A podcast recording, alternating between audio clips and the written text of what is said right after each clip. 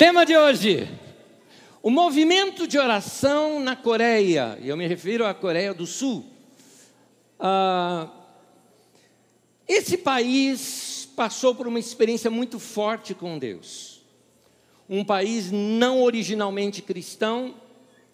Cristãos foram para lá e começaram a ensinar esse povo a orar. Tiveram vários movimentos de oração na Coreia, década de 40, década de 60. O grande boom de crescimento foi é, próximo ao início de, da década de 70, em termos de oração na igreja, fortalecimento. E aí, meus queridos, a igreja entrou para um crescimento tal que nós não vimos coisa igual em toda a história.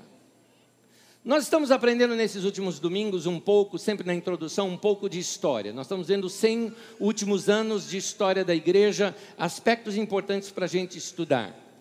Já vimos de um movimento de Deus lá em Los Angeles, nos Estados Unidos, em 1904, 1906, quatro em Gales, seis nos Estados Unidos. Vimos sobre uh, o movimento de renovação e, e que formou o chamado movimento carismático no meio das igrejas batistas, presbiterianas, a católica. Depois nós estudamos também aqui no outro domingo sobre o movimento de Deus lá na China onde nós vimos uma igreja que ah, separou o cristianismo do ocidentalismo, e foi muito interessante, uma das igrejas ah, mais crescentes no mundo hoje, é lá na China, debaixo de forte perseguição. Já estudamos sobre o movimento de jovens no final da década de 60, início da década de 70, onde em toda aquela revolução, tanto a hippie quanto dos jovens e a contracultura, como é chamada, o impacto dela no cristianismo e uma transformação no nosso modo de cantar, no nosso modo até de, de realizar cultos, até hoje impactados por aqueles movimentos. Hoje nós vamos tirar lições dos nossos irmãos lá da Coreia do Sul. A Coreia do Sul está ensinando a igreja como crescer.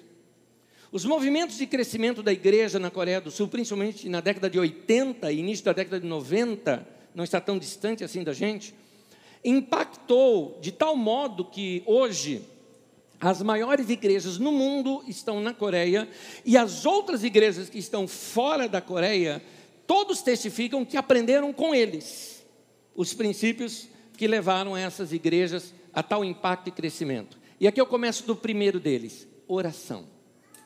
Esse povo é tão dedicado a orar, que eu vi, por exemplo, filmagens nessa semana de reuniões de oração às 5 da manhã e às 6 da manhã, com salões de reuniões cheios, com 5 mil, 6 mil, 7 mil, 10 mil pessoas reunidas para orar, 5 ou 6 da manhã.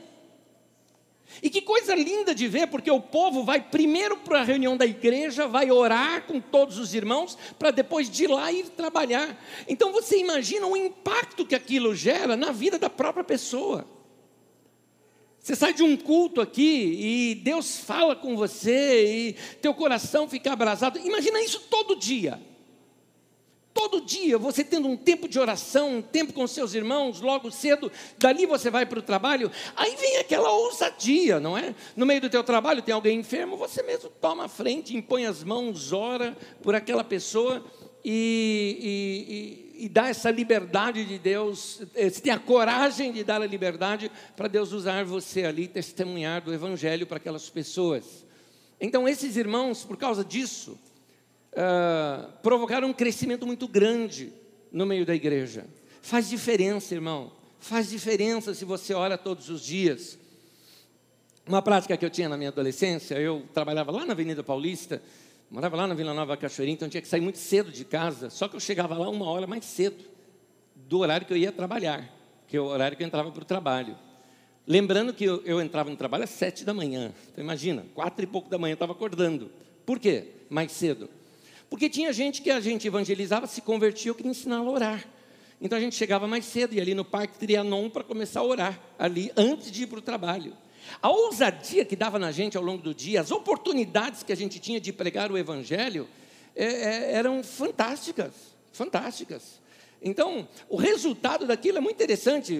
Um, um, uma das, das pessoas ali que teve o coração todo abraçado por Deus, hoje é missionária. Um outro é um pastor é, de uma igreja presbiteriana, o outro faz parte de uma liderança na igreja, numa igreja, o outro faz parte de uma outra liderança numa outra igreja. Todas as pessoas se convertiam por ali, começavam a abrasar e aquecer o seu coração para experimentar alguma coisa nova. Imagina isso lá na Coreia, todo mundo fazendo isso.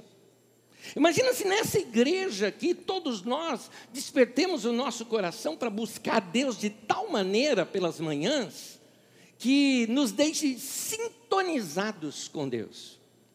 Deixa eu te mostrar um pouquinho como são ah, algumas igrejas por lá.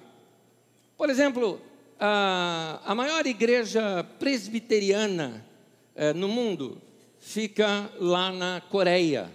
E eu queria mostrar para vocês agora um momento do culto lá dos nossos irmãos. Vamos entrar no culto junto com eles. Vamos lá.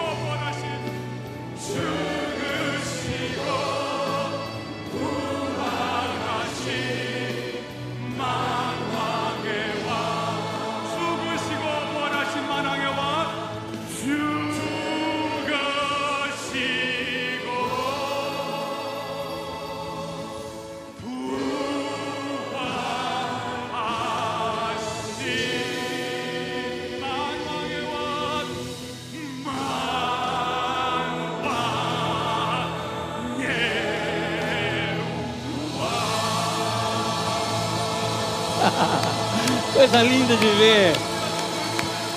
Coisa linda. Tinha legenda, se você não estava entendendo. Você viu que tinha legenda ali, não é? Muito bem. É, eu acho outra coisa fantástica nesses irmãos é que eles inovaram até a maneira de, um, de, de, compor os seus templos. Nossos templos têm um pouco de cara europeia, né? Então ele pegou uma cara mais moderna, asiática. Mostra para gente aqui, por favor o templo dessa igreja. Esse é o templo dessa igreja que você estava vendo. Super moderno. Esse, esse complexo todo aqui que você está vendo, todo esse complexo aí é o, o, o templo onde eles é, se reúnem. Fiquei sabendo agora, no intervalo entre os dois cultos, uma irmã da nossa comunidade que sabe coreano, é a igreja presbiteriana Sarang. E ela falou: Sabe o que significa Sarang? Eu falei: Não, amor. Falei: ah, que lindo, está aí. Essa é a igreja presbiteriana do amor uh, ali na Coreia do Sul. Mas a maior igreja batista também se encontra na Coreia do Sul.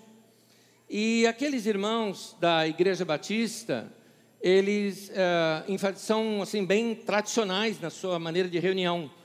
E aqui você vai ver uma igreja com orquestra e coral. Uh, e nós aqui hoje participamos de um momento com o nosso coral. Vamos ver o coralzinho dessa igreja cantando. Vamos lá.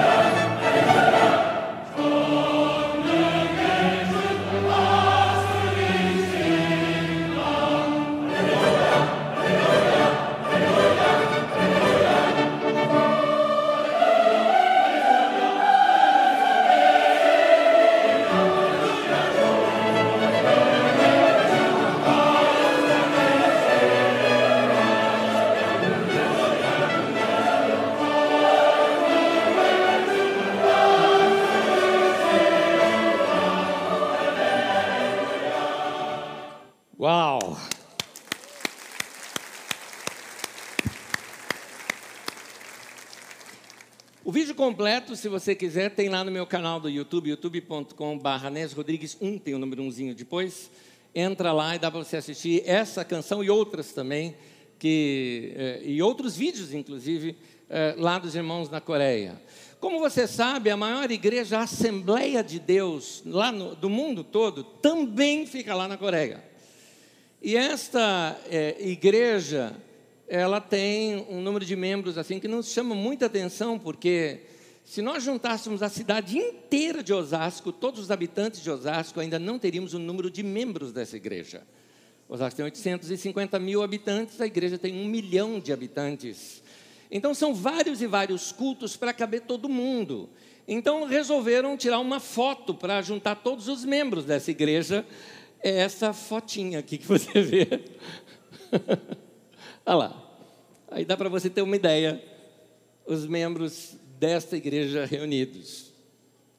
A maior igreja metodista do mundo também se encontra lá. E aí fica ah, para nós ah, alguns pensamentos. Além de mais, tem outras igrejas grandes que são igrejas não denominacionais.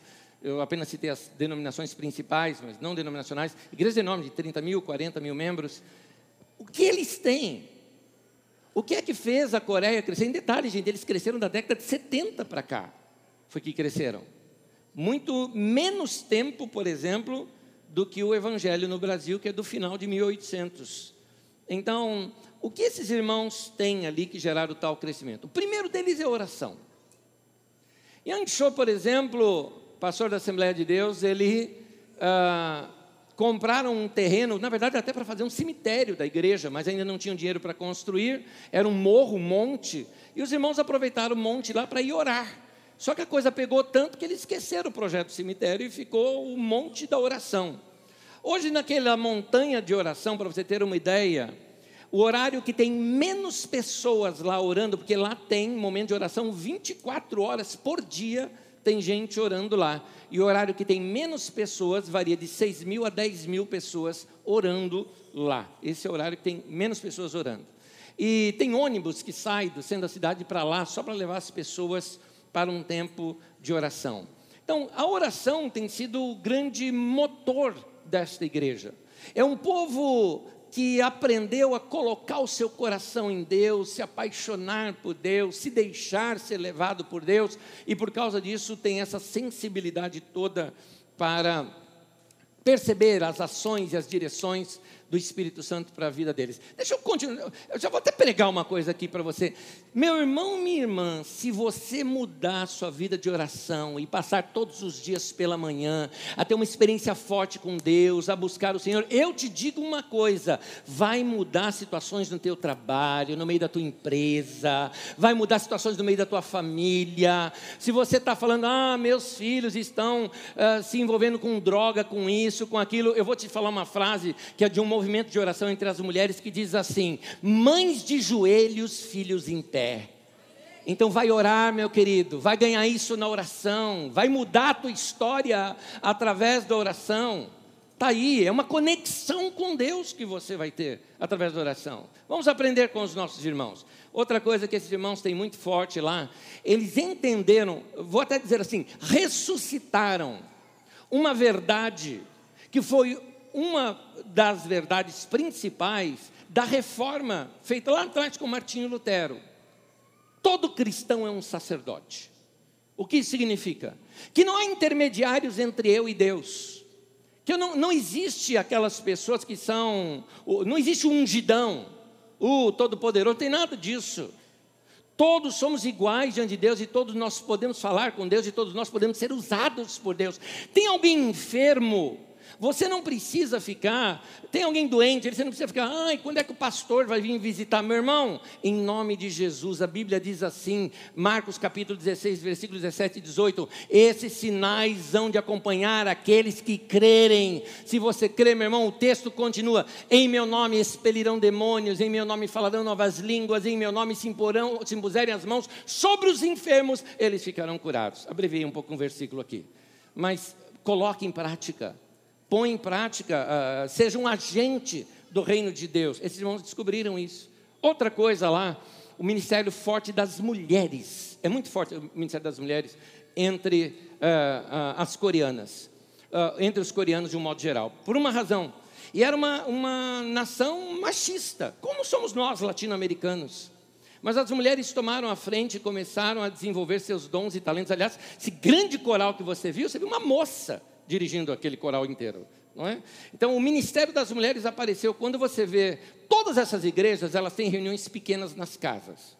Cada cristão voluntariamente abre a sua casa, chama os irmãos, reúne, e na sua maioria, os líderes desses grupos menores são mulheres. Então, as mulheres não ficaram paradas e levaram adiante essa questão da pregação do Evangelho também. Mais uma, e é nessa que eu vou dar o meu estudo de hoje. Esses irmãos são para nós um modelo de fé. Fé. Eles nos ensinam muito uma fé prática. A fé para eles é algo do cotidiano, algo do dia a dia. Fica aqui a minha recomendação de um dos livros que mais me influenciaram na vida para aprender sobre fé. Livro de Yang Cho, pastor daquela maior igreja no mundo, uh, já aposentado. Uh, Yang Cho ensina aqui nesse livro, A Quarta Dimensão, uma experiência muito profunda de fé. Eu vou dizer uma coisa: vai revolucionar a sua maneira de pensar sobre fé e praticar a fé, porque ele é muito prático. É muito prático. Quarta dimensão Yang Cho, procure ler, tenho certeza que vai te ajudar bastante. Lembro-me que na minha fase de adolescência e juventude, peguei assim para ler 14 vezes o mesmo livro. Lia, relia, lia, relia. Sabia até a página onde estava, frases inteiras de cor. E algumas, vou citar aqui para você, são frases do livro. Uh, onde te ensina na prática a questão de fé. Eu sei, tem muita gente que é ocidental que não gosta, porque ele fala numa linguagem oriental. Então, algumas pessoas falam que isso é xamanismo, que é força da mente, que é pensamento positivo. Pode falar o que quiser, meu querido. A hora que você tiver uma igreja do tamanho da dele, você pode falar alguma coisa. Né? É isso que eu quero te dizer. É verdade, é verdade. Então, eu acho que esses irmãos têm muito para nos ensinar e nós vamos ser humildes para aprender com os nossos irmãos algumas verdades que podem revolucionar a nossa vida. Começo com vocês em, no livro de Hebreus, Hebreus capítulo 11, versículo 6. Diz assim: sem fé é impossível agradar a Deus. Vamos falar essa frase juntos? Sem fé é impossível agradar a Deus. O texto continua mostrando duas coisas para nós. Diz assim: que, pois quem dele se aproxima precisa. Vou colocar por, por uh, uh, iniciativa minha. Dois pontos. Primeiro, crer que ele existe. Segundo, que ele recompensa aqueles que o buscam. Crer que Deus existe, vou te interpretar isso fácil. Nós temos aqui o verbo existir, muito bem traduzido pelos nossos tradutores, mas é, ele é maior do que isso, aquele verbo que está ali. Que significa tanto ser, quanto estar, quanto existir. Creia que Deus é. Creia que Deus está. Creia que Deus existe. É a primeira condição que ele está te dizendo que é uma condição para aquele que se aproxima de Deus em fé. O que, que isso está querendo dizer para mim, meu irmão e minha irmã? Quando você for orar, saiba que Deus existe, Ele é. E quando você chega para se conectar com Deus através da oração, você está se conectando com aquele que é a maior autoridade em todo o universo, dono de tudo, capaz de tudo, muito maior do que você consegue pensar ou imaginar, é com Ele que você está se conectando naquele momento da oração. Então, creia que Deus existe, que Deus está naquele momento em que eu me dirijo a Ele em oração. E mais, que você não vai sair dali da mesma maneira que você entrou. Por que razão? Porque Ele também é recompensador daqueles que o buscam. Está aí. Vai se conectar com Deus, meu irmão. Vai se conectar com Deus. Muda a tua maneira de pensar, muda a tua maneira de ser, muda o teu dia. Imagina, logo pela manhã eu me conectar com este Deus. Antes de dormir, me conecto com esse Deus, permitindo o que uma conexão é, como, como nos computadores, não é? Quando se faz uma conexão com uma central, você está enviando informação e recebendo informação. E nessa, nesse, registro de informações, é Deus te passando alguma coisa. Você lança sobre ele a sua ansiedade e ele coloca paz no teu coração. Esse é Deus. Isso é oração. Meu querido, você precisa usar a fé que você já tem. Isso é uma boa notícia. Todos nós temos fé. A questão é se você usa ou não usa. A Bíblia diz que Deus deu a mesma medida de fé a todos nós, ou seja, tanto eu quanto você começamos com a mesma medida de fé.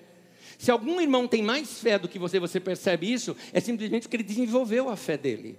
O coisa que você também pode fazer. Como? Usando fé como um músculo. Se você não usa, atrofia. Se você usa, ela cresce. Então começa a usar mais a sua fé no seu dia a dia. O poder da fé é tão grande que Jesus compara esse poder da fé com o poder de uma semente.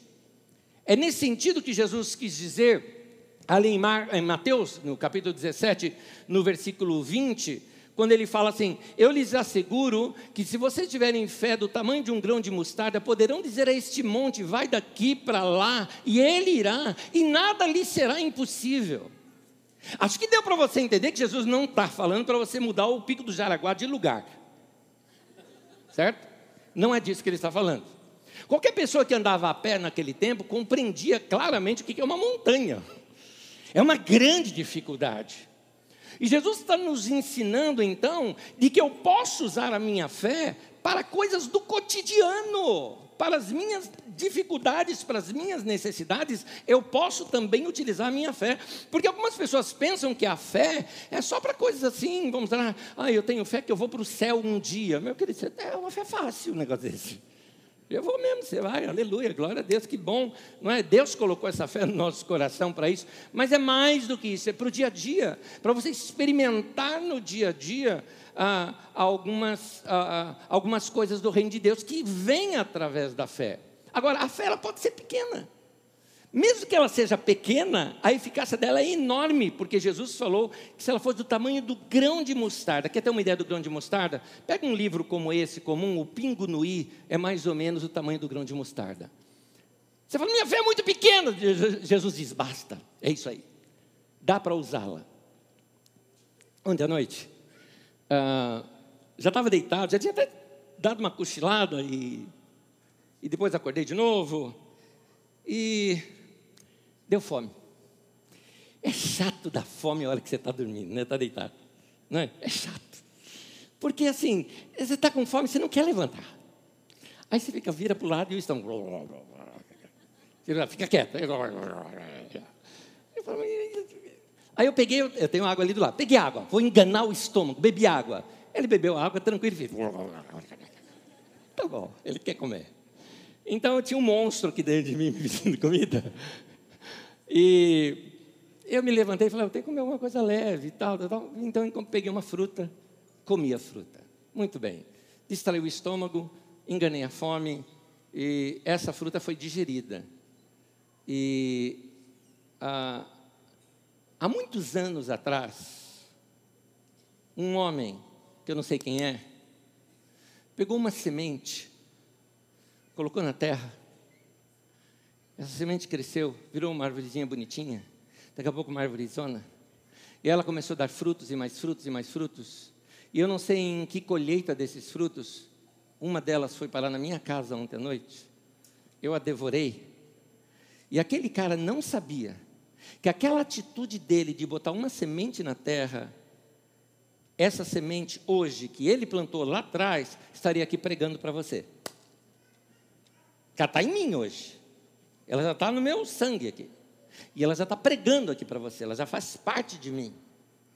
Meu irmão e minha irmã, uma semente de fé que você planta é quase que incalculável até onde ela pode chegar e atingir pessoas. Quer ver uma lição prática disso?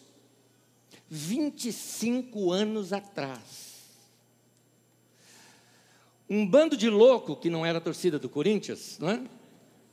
De 35 irmãos, eu era um deles, Nos reunimos, cantamos juntos, oramos juntos, repartimos palavra de Deus e começamos a acreditar: Deus pode nos usar nessa cidade para abençoar muita gente. E aquele grupo de 35 pessoas debaixo de um pé de manga, estou falando do nascedouro dessa comunidade, 25 anos atrás, começou a crer por algo, e é interessante, olha a nossa fé, é aí que eu quero chegar, olha a nossa fé, ela era só uma semente. Porque para nós, crescimento de 35 era chegar nos 50. Queira ou não, baita crescimento. E, essa reunião tem mais duas pessoas. Maravilha! Era um baita crescimento para nós. Muito bem. Quando nós resolvemos alugar o nosso primeiro local de reuniões, nós éramos em 50 pessoas já, e nós falamos assim: vamos alugar um lugar para 100 pessoas, comprar 100 cadeiras, e nós achamos que era uma fé assim imensa, né? o dobro, e era mesmo. Nós demos o nosso máximo ali e chegamos a 100. E é interessante, já na primeira reunião já tinha 120 pessoas. Então a nossa, a nossa fé é interessante. Nós usávamos o máximo da nossa fé e Deus sempre dava mais do que a nossa fé poderia imaginar. Rapidamente, eu não sei se você de lá do fundo ou de lá do fundo consegue enxergar o outro fundo aqui. Olha quanta gente nesse lugar hoje. Já tivemos outra reunião assim e ainda vamos ter mais outra reunião desse jeito aqui, depois das 18 horas.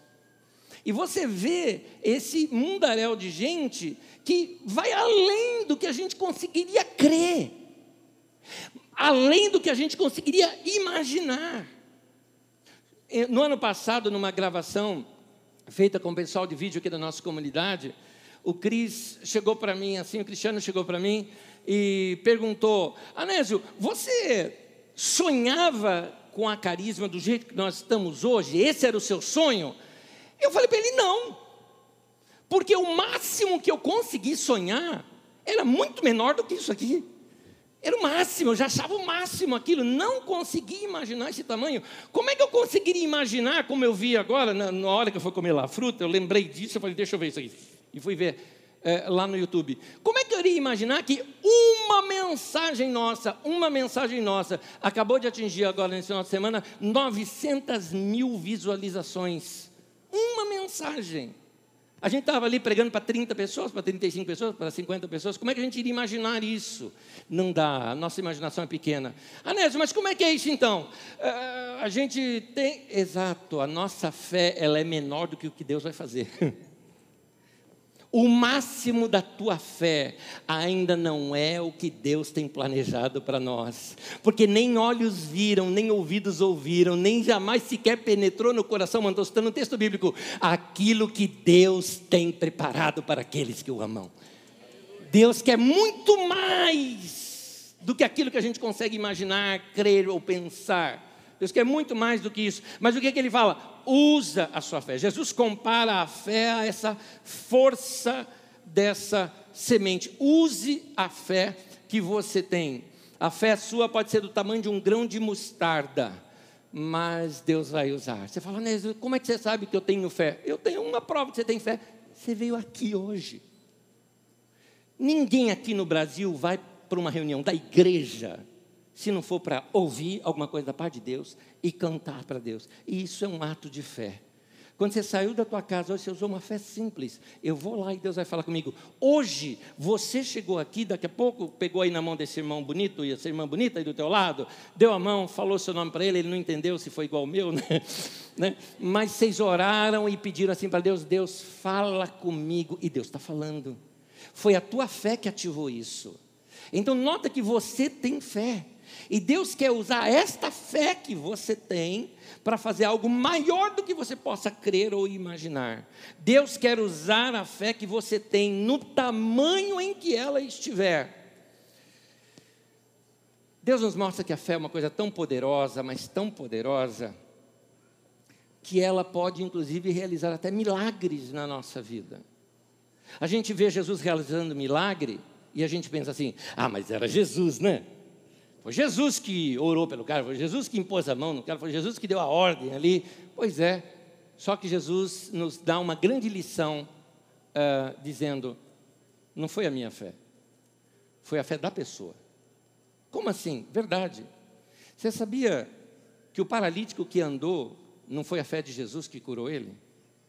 Você sabia que uma mulher que sofreu de uma hemorragia crônica não foi a fé de Jesus que a curou? Veja na Bíblia Sagrada junto comigo. Marcos 5,34. Jesus disse para aquela mulher com hemorragia crônica: Filha, a tua fé te curou. Marcos 10, 52, Jesus diz a um cego: Vá, disse Jesus, a tua fé te curou. Lucas 17, 19, Jesus diz a um paralítico: Levanta-se e vá, a tua fé te curou. Meu irmão, usa a tua fé.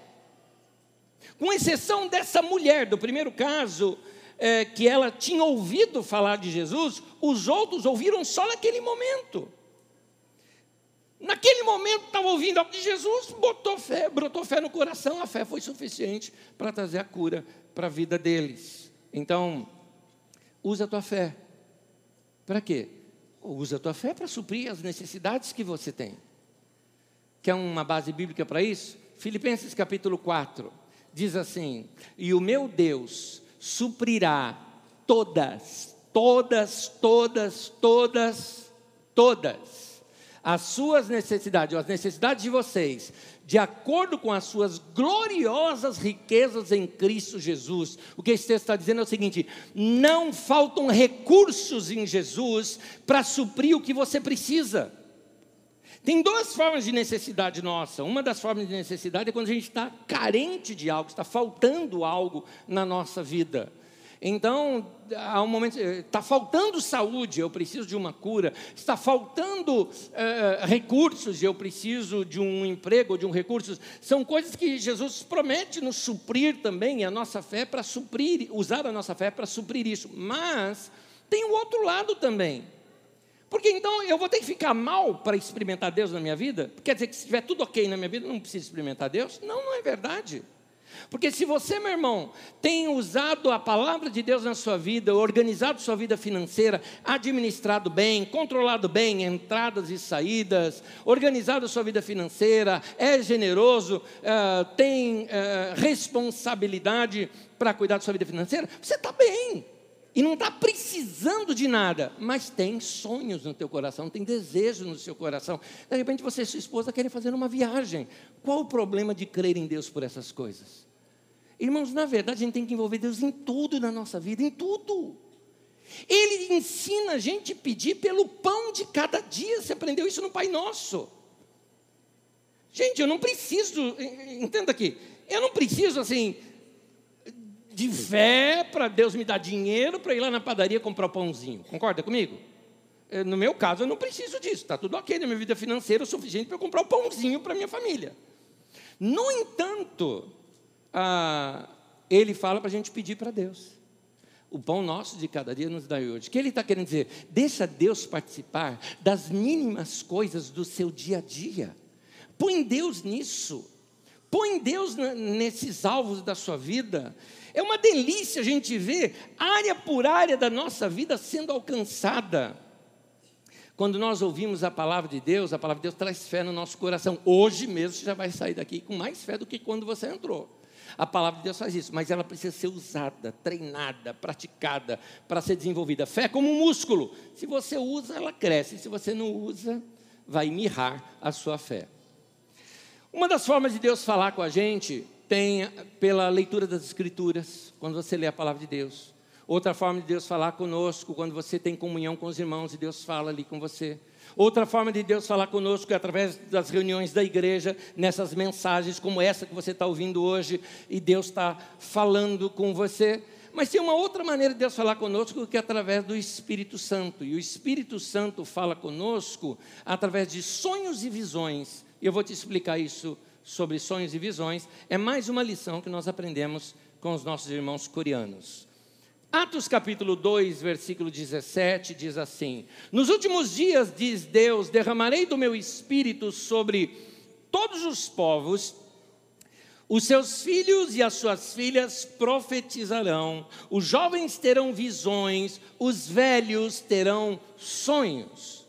Por sonhos aqui, eu não me refiro ao pesadelo noturno, o seu sonho noturno, é outro tipo de sonho que nós estamos falando. O que eu chamo de sonho é aquilo que queima no teu coração, que objetiva a tua vida, que parece que naquele momento só existe aquilo para você, é, você precisa perceber essa maneira de Deus trabalhar com você.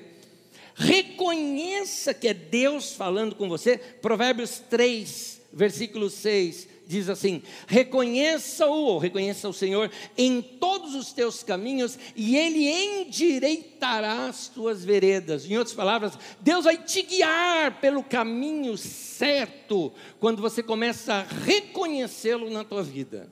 O que é isso, querido? Começa a perceber uma coisa importante. Tem uma grande pergunta do ser humano, uma pergunta existencial.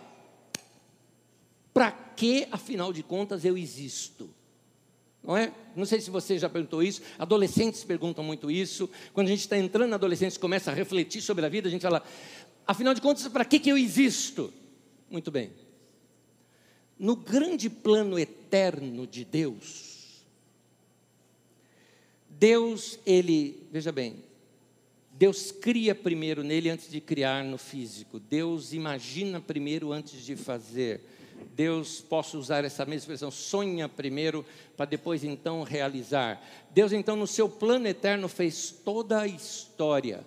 E aí nessa história ele localizou você e colocou você numa parte dessa história. Aqui está você nesse plano eterno de Deus. Pegamos esse plano, ampliamos. Agora é você aqui.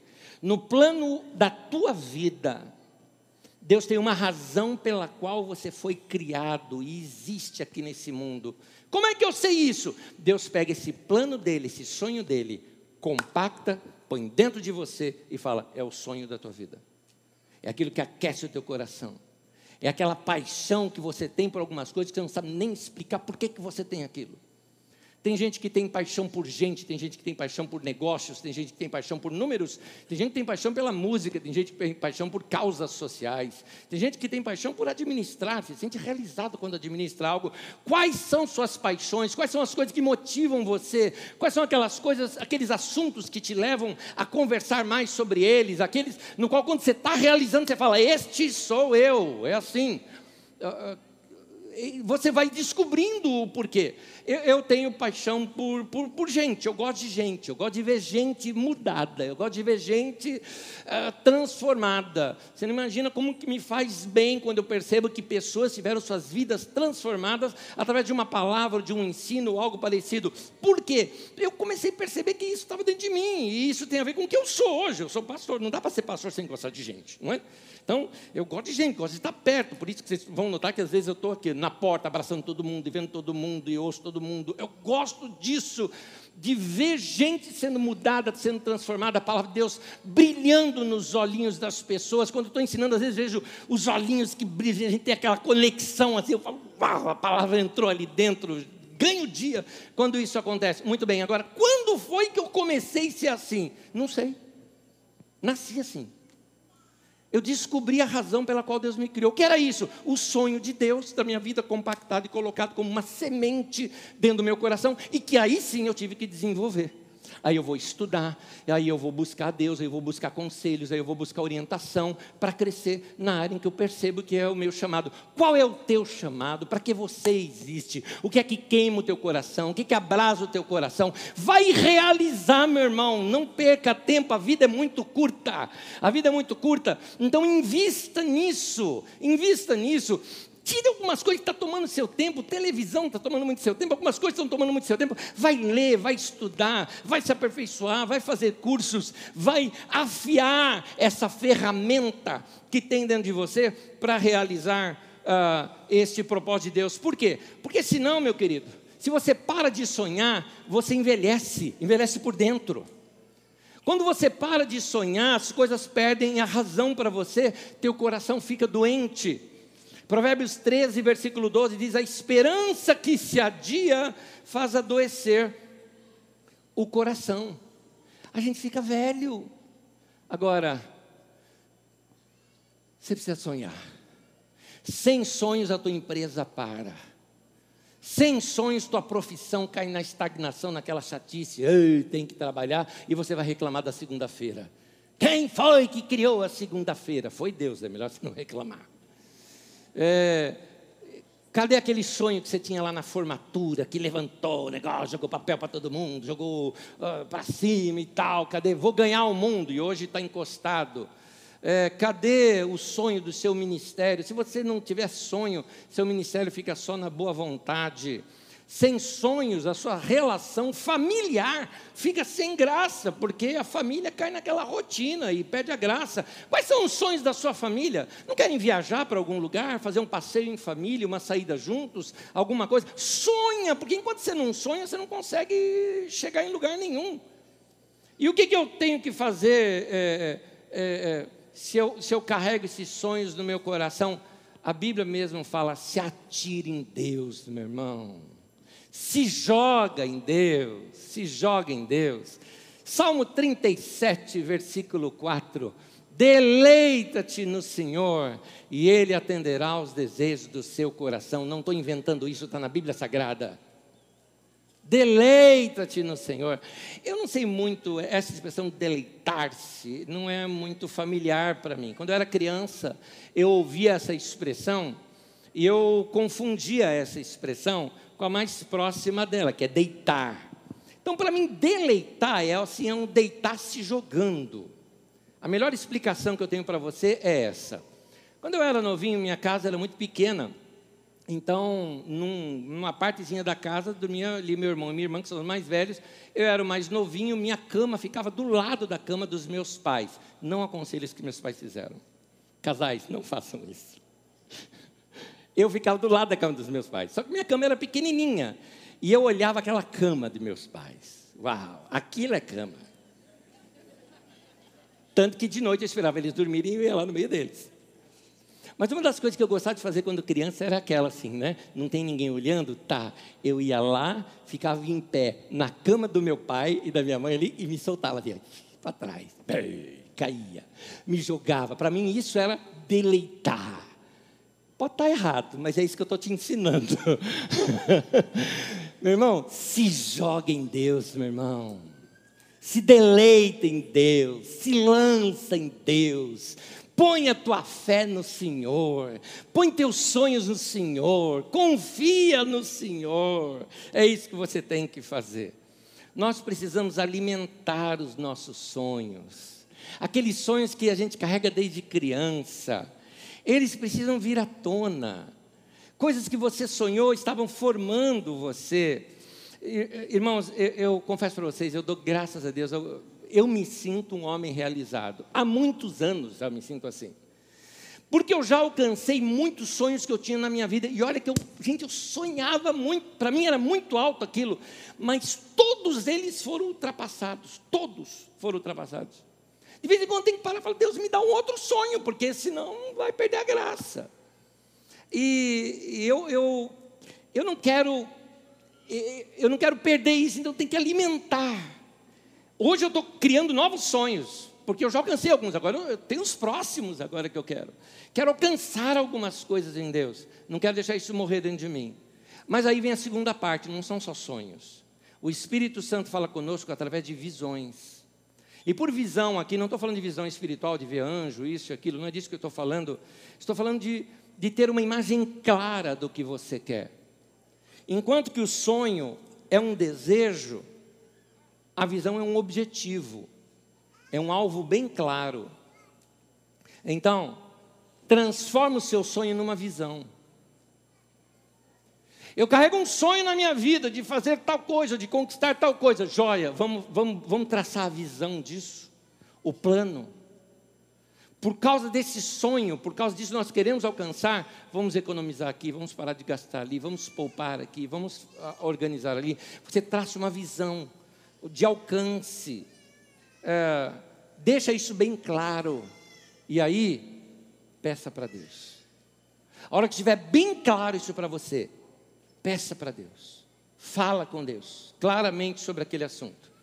João 16, 24 diz: Até agora vocês não pediram nada no meu nome, disse Jesus. Peçam e receberão. E é interessante o porquê. Para que a alegria de vocês seja completa. Um Deus que se interessa em me ver feliz e realizado. Deus quer me ver bem, Deus quer te ver bem, Deus quer nos ver felizes Por isso, meu irmão, pare de pensar pequeno. Comece a mudar essa sua maneira de olhar para a vida e comece a pôr em prática essa fé que você já tem, desenvolvendo essa semente que está aí no teu coração. Tem ainda dois textos para ler com vocês, mas peço que você me acompanhe em pé, por gentileza. Por gentileza. O, texto, o primeiro texto que eu leio com vocês é Romanos no capítulo 12, texto já muito lido entre nós aqui na nossa comunidade. Romanos capítulo 12, versículo 2, diz assim: Transformem-se pela renovação da vossa mente, para que sejam capazes de experimentar e comprovar a boa, agradável e perfeita vontade de Deus. Mantenha o texto na tela para mim, por favor. Leia de trás para frente. Não é assim, Deus dê vontade, não é isso não que eu estou falando. As, as frases inteiras. Se você quer experimentar e comprovar a boa e perfeita e agradável vontade de Deus, para que você experimente isso, para que você seja capaz de experimentar, você precisa transformar-se pela renovação da sua mente. O que me chama a atenção é que Deus não está ensinando você a orar para Ele mudar você nesse caso. Ele está falando, muda você. Eu já te dei ferramentas, muda você. Transformem-se pela renovação da sua mente. Olha para mim, por favor. Obrigado. Transformem-se. O que é que você precisa para afiar a sua fé? O que, é que você precisa parar de fazer que está atrapalhando a tua vida e só está tomando o teu tempo?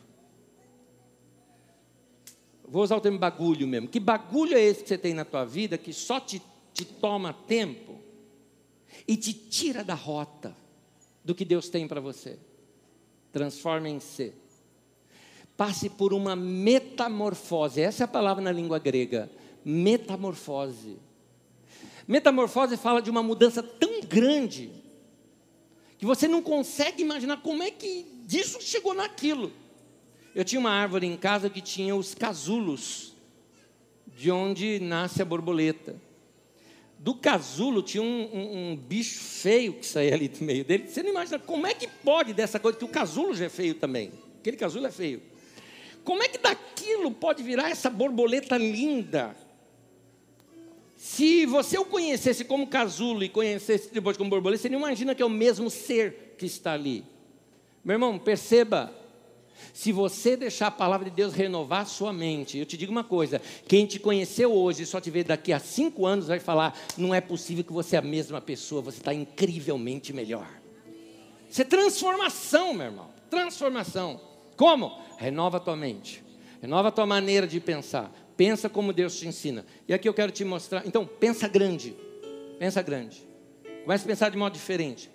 Segundo texto que eu quero ler com vocês está em Efésios capítulo 3. Coloca para mim, por gentileza. Efésios 3 diz assim: Ora, aquele que é poderoso para fazer infinitamente mais do que tudo quanto pedimos ou pensamos. Pare aí que eu quero repetir esse momento aqui com você. O máximo que você consegue imaginar e pedir o máximo que você consegue pensar, usando a tua imaginação. Deus pode fazer infinitamente mais. Aquele teu máximo é só uma sementinha de fé. E Deus vai falar: Eu vou fazer uma floresta com essa semente de fé. É isso. Infinitamente mais. Tudo aquilo que pedimos ou pensamos. Coloca aqui para mim de novo conforme seu poder que opera em nós. E essa última parte aqui é uma parte de adoração, portanto, fala junto comigo em forma de adoração diante de Deus. A Ele seja a glória na igreja e em Cristo Jesus por todas as gerações, para todo sempre. Amém. Amém. Amém. Amém. É o nosso Deus.